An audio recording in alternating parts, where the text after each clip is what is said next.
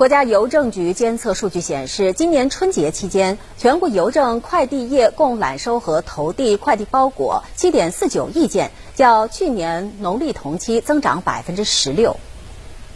今年春节期间，特色产品和节庆寄递需求旺盛，农产品网销保持快速增长态势，全国邮政快递服务业务量增幅较大。其中，揽收快递包裹四点二亿件。与二零一九年、二零二零年、二零二一年农历同期相比，分别增长百分之五百四十五、百分之三百三十八、百分之十二点零四。投递快递包裹三点二九亿件，与二零一九年、二零二零年、二零二一年农历同期相比，分别增长百分之六百四十五、百分之二百八十、百分之二十一点六。自一月十七号春运开始以来，截至二月六号，全国邮政快递业已累计揽收快递包裹三十八点九亿件，较去年农历同期增长百分之三十四点一；投递快递包裹四十四点六亿件，增长百分之三十六点九四。国家邮政局表示，邮政快递企业不打样、不修网、不积压，同时严格执行国际邮件快件逐件各面消毒等作业规范。